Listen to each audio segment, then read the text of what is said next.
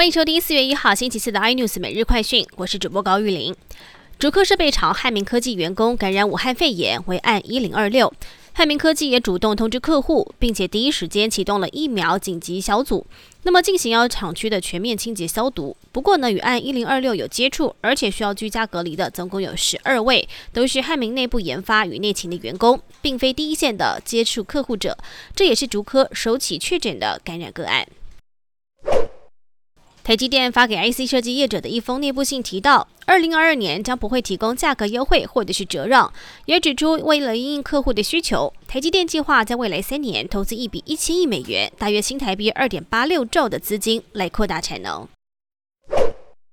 全球货柜短缺，加上纸浆价格飙升，已经造成了卫生纸原料供应紧张。卫生用品大厂金百利克拉克则是宣布，将在今年六月下旬调整卫生纸、尿布等全品的价格。那么外媒也猜测，可能保洁、帮宝适这些卫生用品厂也会跟着把价格调升。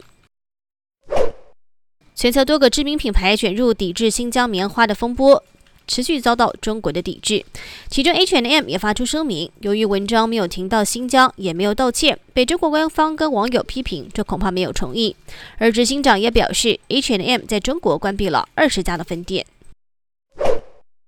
BBC 驻北京记者沙磊因为揭露的洗棉花事件调往台湾，那么也继续跨海去追踪新疆的新闻。而沙磊接受 BBC 视讯专访的时候就直言，离开中国就是因为在过去几年持续受到来自中国当局的压力和威胁。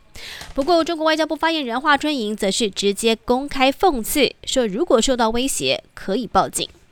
更多新闻内容请锁定有线电视八十八 MOD 五零四 iNews 对战晚报，或上 YouTube 搜寻三零 iNews。感谢台湾最大 Podcast 公司声浪技术支持。您也可以在 Google、Apple、Spotify、KKBox 收听最新 iNews 每日快讯。